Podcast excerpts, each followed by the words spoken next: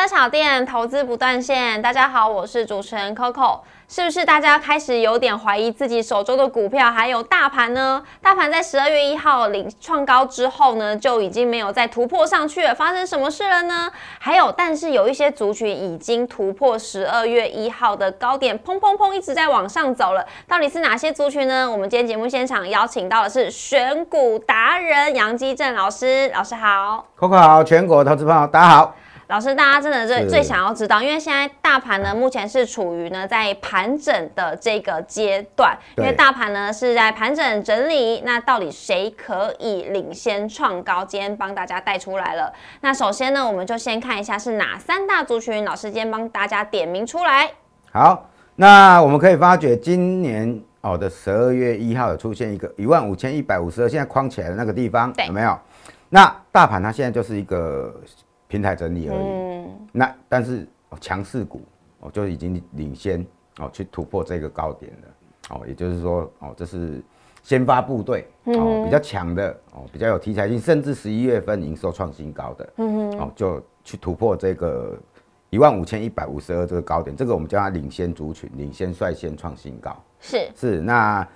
有哪几个领先族群哦？包括军工哦。事实上，军工这个八冠有没有？嗯，我们在十月份就跟大家哦点过了。有，我记得老师那时候来上节目的时候，那时候十二月十几号左右的样子。那时候记忆力真的很好。对，因为那时候 正是在底部的时候，因为这样子，刚转强。对，刚转强。老师今天呢提供这几档股票的时候，我就看一下这个上次提到的八冠，哎，这个大概有三四倍。对，三四成啊。嗯，对，那所以说是我们的铁粉，应该这个波段应该。是哦，有有赚不少嘛？赚不少。那 另外，台积电联盟事实上从这个巴菲特哦开始来扫货台积电的 ADR 之之外哦，它开始有形成一个所谓的台积电的效应。那如果说它的十一月营收是创新高的，嗯，像宏康的部分，它十一月营收就创新高了。哦，三五八七这个宏光，刚才的八冠事实上它营收也是创新高。是。那大家还记得吗？它那个在几个礼拜前那档。安控的精锐，事实上它最近也涨得蛮凶的，嗯，所以说，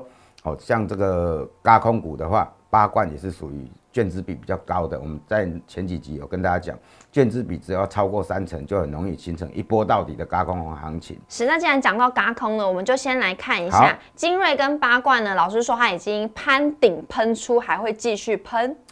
事实上，攀顶喷出是一个哦，股票飙出去的一个形态。啊，它通常的一个时间大概是八到十二天。简单的说，它会连喷八天。哦，但是第八天以后就不要追了。所以现在算是吗？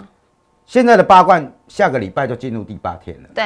但八到十二天它会开始剧烈的震荡。哦。所以说它的这个攀顶喷出形态，你看它现形原本走平的嘛。嗯。攻出去之后，它会连涨八天。那。八九十十一九到十二天就不要追了。好，对，那精锐的部分也是一样。之前我们有跟大家讲，它形成一个所谓的骑行整理，有没有？也是因为卷子比哦标高。我们在热炒店也曾经跟大家哦讲过，那时候的股价也才大概一百三四十而已，现在飙到两百多了。嗯，所以说这两档是很标准的嘎空。那我们再复习一下哦，一档股票要形成所谓的嘎空，到底要需要什么条件？第一个最好是小型股，小型股。然后你看这两档股票，它十一月营收刚好都创新高，嗯，业绩面也有。然后最重要的还是卷资比，嗯，都超过三成。三成。所以说哦，这个短线上已经有喷出去一段了。这两档我们倾向不不要过度追加，因为它从我们上次节目到现在，事实上都脱离有的五成。那有的是三四成哦，这个涨幅都有蛮可观的，嗯，所以说就我们来找新的标的。是，那新的标的会在哪呢？军工的八冠我们就先遮起来，看一下生技跟台积电联盟。那生技的话就是落在亚博跟另外一档南光。哦，事实上南光这一档个股是老牌的哦，这个医药医药股。那最近的话转上市，那你可以发觉，事实上南光它有好几款的这个。哦，产品都蛮热销的，嗯，好，包括这个在中国大陆的抗脑压的这个药，哦，好，那另外在日本只有新的骨质疏松症的这个部分，哦，好，那在美国的部分也有一些新的产品，哦，都陆陆续续有在做一个出货，前三季的 EPS 已经也是赚赢去年一整年了，哦，然后另外它在一款产品，哦，它有接到大陆哦一次性的采购，开始在出货了。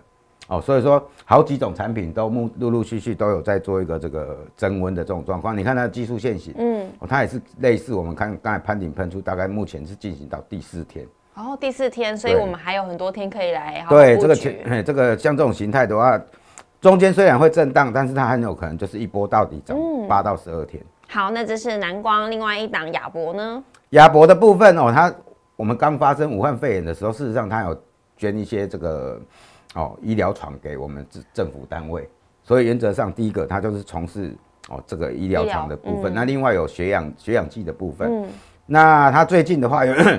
又开始发行自有品牌，哦，自有品牌在这边做一个行销，所以原则上在这边，它今天也是攻出去的第三天，有所谓的后发先知，因为之前有一些生技股它涨了一个波段之后，有些已经开始在形成一个震荡了，哦，像达尔夫，哦，像罗利芬等等，那这个这两档个股是属于后发先知的，又有题材，然后整个前三季的表现也蛮有蛮具有转机性的，所以原则上在这边的话，还是有机会形成一个继续攻坚的这种状况。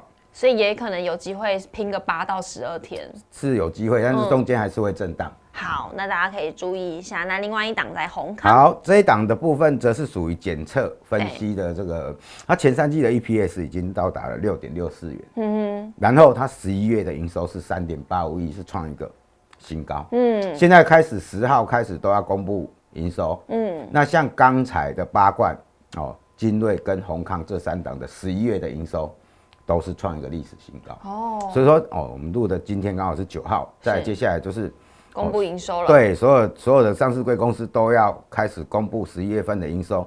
那现在现阶段的选股的条件就是前三季的季报你拿出来看，再加上十一月营收如果创新高。如果再加上卷资比超过三成，那肯定就会变成一批标股。哎，哦，所以呢，有机会我们在过年之前掌握这个标股喽。对，现在也许这这一段期间，也许大盘是属于五百点的区间的横盘，嗯，因为今天回测月线嘛，对，也没有跌破，嗯，但是哦，我们跟大家讲的所谓的哦，先发部队，我已经率先去攻过十二月一号一万五千多的，表示它是跟大盘来比较，它就是。强势主流嘛，是老师，你是选股常胜军，你在最后再帮大家整理一下这一季的选股条件。OK，好，那接下来的新主流到底具有具有什么条件？第一个，刚才的十二月一号有没有这个圈起来？这个叫做领先领先族群、领先股，也就是说，大盘在盘整的时候，会有小部分的十月营收创新高的个股会先跑，表示大盘它是不会重挫的。嗯，如果说大盘会重挫的话，这些领先族群也会。跟着跟着一起，对，那表示说大盘它盘一盘之后，它有可能慢慢的去往上做一个挑战。嗯，但是这个先发部队的话，它因为它业绩面也好，哦，题材面也好，哦，甚至有卷资比比较高的，再加上十一月份营收，哦，这个尤其是十一月营收开始公布之后，你就从创新高的那几档里面，再搭配整个技术线型来看，就八九不离十了。是。所以老师先发自先发的族群就是落在生技，还有台积电联盟，对，还有军工，还有军工。那老师那个疫情概念股的解封概念股，解封概念股也是现。事实上，解封概念股也有好几档都有所谓的营收跟盈余哦。你像这个八方云集有没有？哦。它最近的话就是，你看你到处去路上看，应该都有看到梁色汉。那梁色汉也是八方云集其中的一部分。那另外亚洲上藏寿司的话，你去大圆柏，哎，事实上都有。设点整个日本移植过来，那你点个几盘的话，事实上它都还有送彩蛋，有没有？是有。对，那它去年是没什么赚钱，零点多，今年赚了四块多了，前三季就四块多，尽量就是选前三季的 EPS。